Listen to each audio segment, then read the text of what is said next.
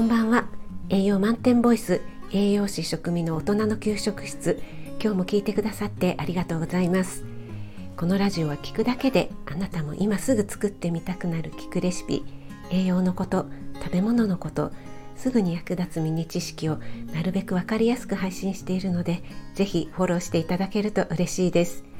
YouTube、インスタ、Twitter もやってますのでそちらの方もよろしくお願いします。はい、えー、今日はですね本当に本当に簡単な保育園で大人気だった簡単スープを、えー、簡単ワンタンスープをご紹介したいと思います、えー、ワンタンスープは美味しいんですが一から作るとなるとなかなか手間がかかりますよね。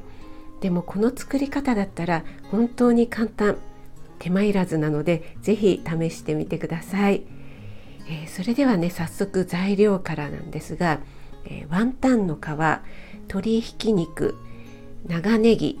ニラ、えー、調味料はごま油酒鶏ガラスープの素塩コショウです、え作り方は鍋に鍋を火にかけてごま油を入れて鶏ひき肉輪切りに切った長ネギを入れて炒めます。ひき肉に火が通ってきたら酒大さじ1杯くらいですね。入れていただいて、えー、酒をね入れるとコクが出ますし臭み消しにもなるのでね。で酒を入れて少し炒めたら水鶏ガラスープの素を加えます。え沸騰してきたら食べやすい大きさに切ったニラを加えます。最後にワンタンの皮を加えて塩コショウで味を整えたら完成です。ワンタンの皮は正方形になってると思うので1センチ幅くらいですかね。長方形に短冊のように切ります、えー、きしめんのね短いやつみたいな感じですね。で具はお好みで生姜もやし人参卵などね冷蔵庫にある材料を加えてアレンジしてくださいね。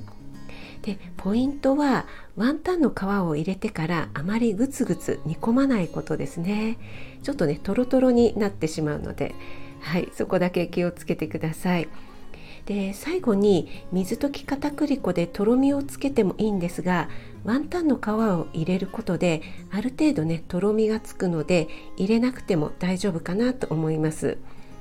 小さいお子さんやお年寄りの場合はとろみをつけてあげた方がちょっとねひき肉がポロポロするので食べやすいかと思います、えー、これはですね保育園のおやつで本当に大人気でしたね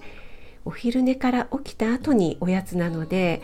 もうねこれがスープがあったかくてワンタンの皮が程よく柔らかくてとろっとしているのでね小さい子でもつるっとね食べやすいんですよね。そしてね何といっても作るのが簡単ワンタンの皮でひき肉を包むとなると、ね、結構大変なのでもう最初からねバラバラにしちゃえっていうね、えー、お腹に入れば一緒っていう発想で、えー、本当にね手間なしなので調理師さんにも喜ばれました。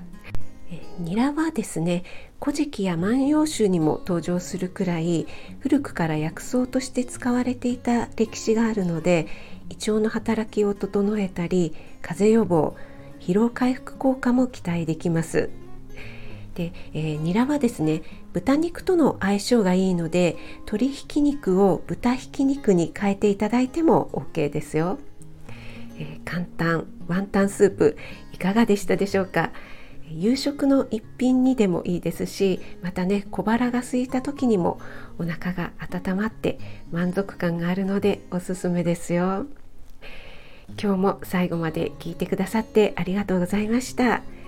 あなたが美味しく食べて美しく健康になれる第一歩全力で応援します。